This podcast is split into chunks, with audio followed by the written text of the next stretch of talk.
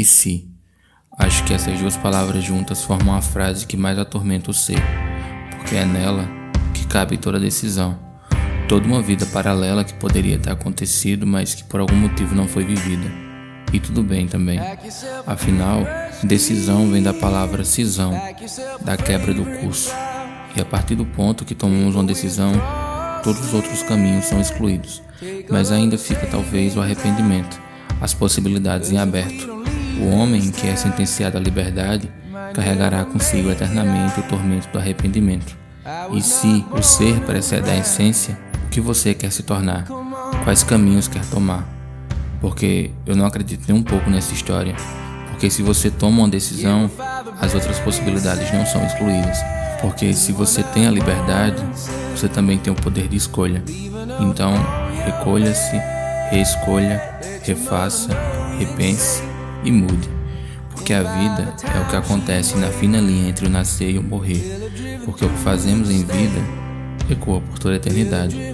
Nunca entendi muito bem essa frase, até perceber que no fim nós seremos apenas memórias. Um dia seremos apenas histórias. E então, de quais histórias você vai viver? Ou melhor, qual a história que você vai contar?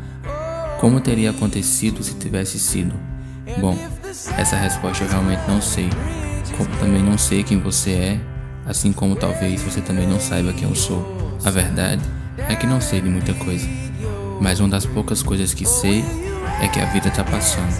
Está passando nesse exato momento, 24 por 7. Porque o tempo é a medida de todas as coisas. É o que tem a capacidade de dar significado a tudo. Dostoiévski dizia que o tempo é o senhor de todas as coisas. E é um trecho do seu livro que é lido no filme Dois Coelhos. A morte cria um sentido para nossa vida.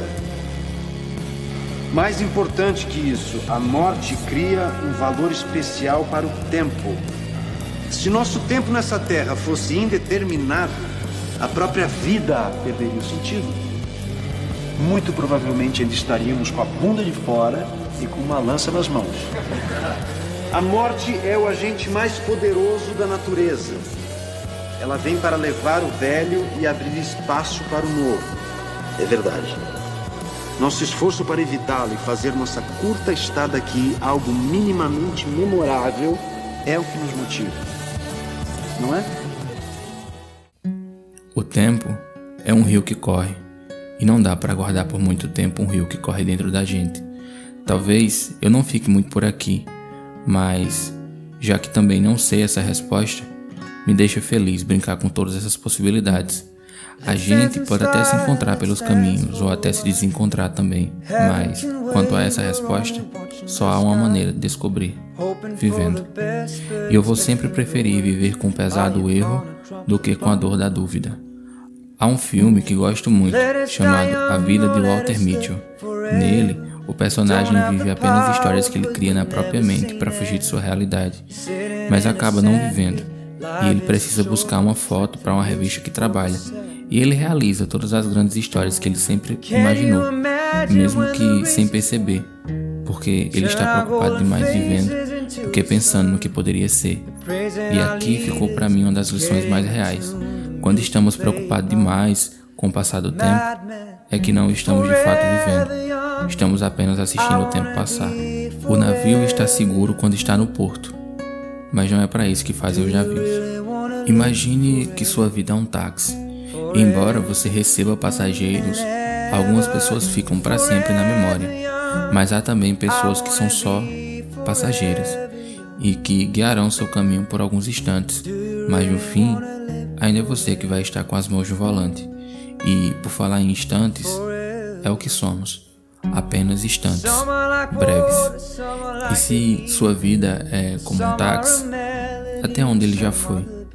Ou até onde ele pode ir? Eu nunca tinha de fato parado para pensar nisso, porque nós podemos decidir onde quisermos ir. Nós temos o táxi, as mãos no volante e o poder da decisão de qual estrada de fato iremos tomar. E se fôssemos diferentes do que somos agora, como seria viver sendo outra pessoa? Que não nós mesmos. No fundo, é isso. E se?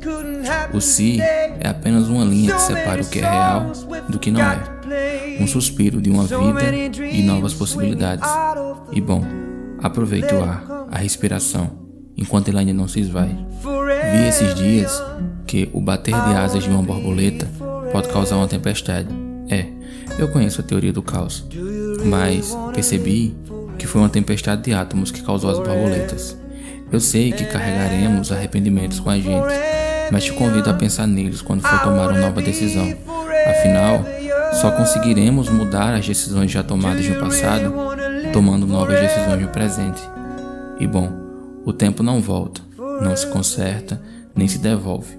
Não há como tornar a água de volta depois que a torneira foi aberta.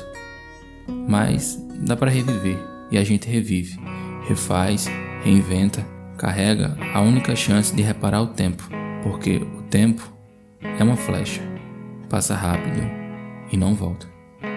Eu lembro que eu sempre dizia que eu deveria mudar de cidade, que meus sonhos não cabiam aqui e que meu lugar sempre foi na estrada. E bom, meu lugar ainda continua sendo na estrada, mas hoje enxergo que talvez não seja a cidade, porque no fim somos nós que não cabíamos dentro de nós mesmos. E por vezes me pergunto como teria sido se eu tivesse tomado caminhos diferentes. Talvez hoje eu tivesse na metade do curso de psicologia e talvez meu coração não bateria nesse descompasso. Mas, pensando bem, talvez ele nem tivesse motivo para bater. Dessa vez, não vou terminar com a pergunta, porque quem deve fazer a pergunta é você, sobre o que de fato você quer viver e quais histórias você vai querer contar. Porque carregue sempre com você que somos todos histórias no final. Mas pense, como será?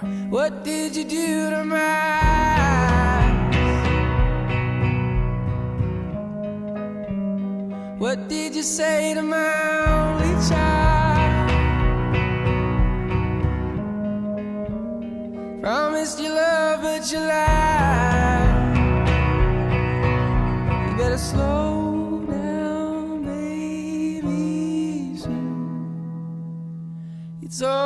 up in the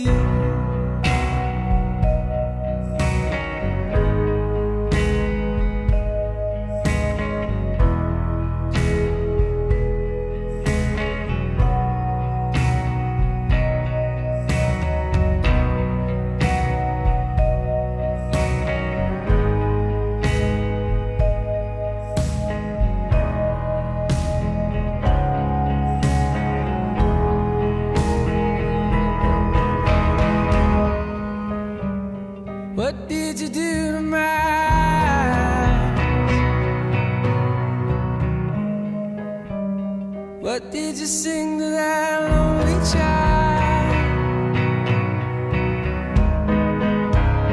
Promised it all, but you lied.